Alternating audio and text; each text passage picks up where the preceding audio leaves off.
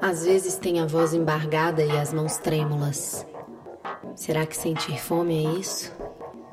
Nosso primeiro grito, a fome.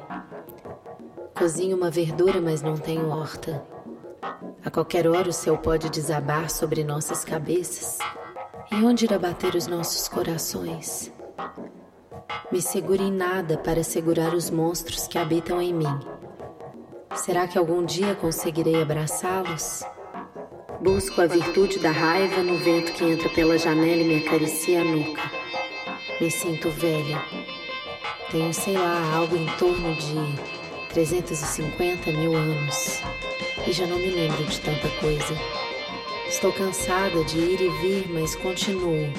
E sei que ainda guardo sangue nos olhos. Moro no buraco fundo do mundo, aonde a pele já não me serve mais de cobertor.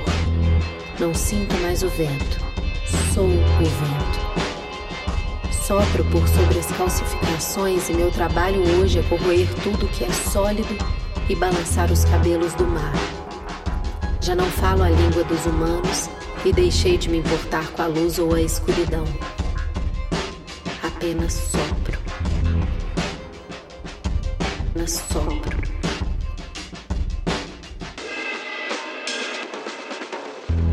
Deixei de sentir. Não durmo, não luto, não discuto política, nem invisto na bolsa de valores, não bebo. Os gêneros não me importam, nem as cores. Sou ar e ainda respiro.